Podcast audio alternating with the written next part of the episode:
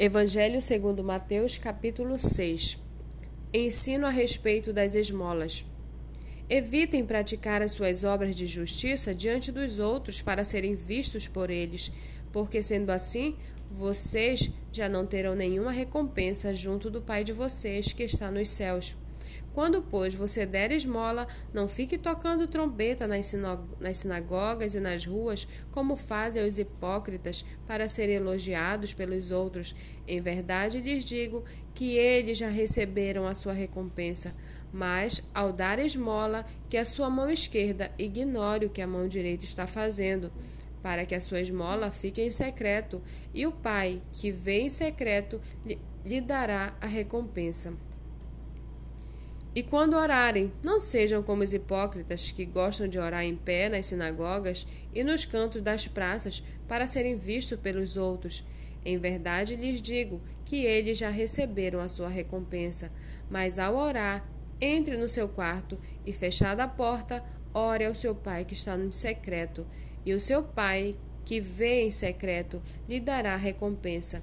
E orando, não usem vãs repetições como os gentios, porque eles pensam que por muito falar serão ouvidos.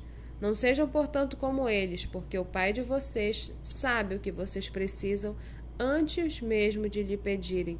Portanto, orem assim: Pai nosso que estás nos céus, santificado seja o teu nome. Venha o teu reino, seja feita a tua vontade, assim na terra como no céu. O pão nosso de cada dia nos dá hoje e perdoa-nos as nossas dívidas, assim como nós também perdoamos aos nossos devedores. E não nos deixes cair em tentação, mas livra-nos do mal, pois teu é o reino, o poder e a glória para sempre. Amém. Porque se perdoarem aos outros as ofensas deles, também o Pai de vocês que está no céu perdoará vocês. Se, porém, não perdoarem aos outros as ofensas deles, também o Pai de vocês não perdoará as ofensas de vocês. Quando vocês jejuarem, não fiquem com uma aparência triste, como os hipócritas, porque desfiguram o rosto a fim de parecer aos outros que estão jejuando. Em verdade lhes digo que eles já receberam a sua recompensa. Mas vocês, quando jejuar, unja a cabeça e lave o rosto, a fim de não parecer aos outros que você está jejuando, e sim ao seu pai em secreto. E o seu pai, que vê em secreto, lhe dará recompensa.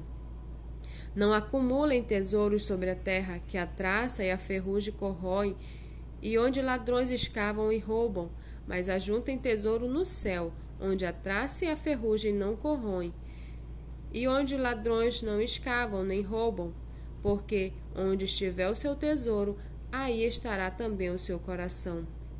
Os olhos são a lâmpada do corpo.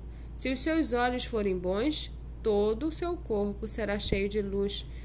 Se, porém, os seus olhos forem maus, todo o seu corpo estará em trevas.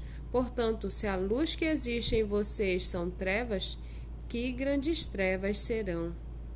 Ninguém pode servir a dois senhores, porque ou irá odiar um e amar o outro, ou irá se dedicar a um e desprezar o outro. Vocês não podem servir a Deus e às riquezas.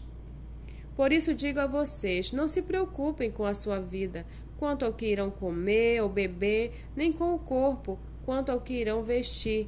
Não é a vida mais do que o alimento, e não é o corpo mais do que as roupas? Observem as aves do céu, que não semeiam, não colhem, não ajuntam em celeiros, no entanto, o Pai de vocês que está no céu as sustenta. Será que vocês não valem muito mais do que as aves?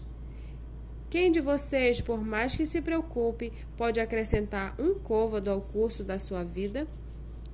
E por que se preocupam com o que vão vestir? Observe como crescem os lírios do campo.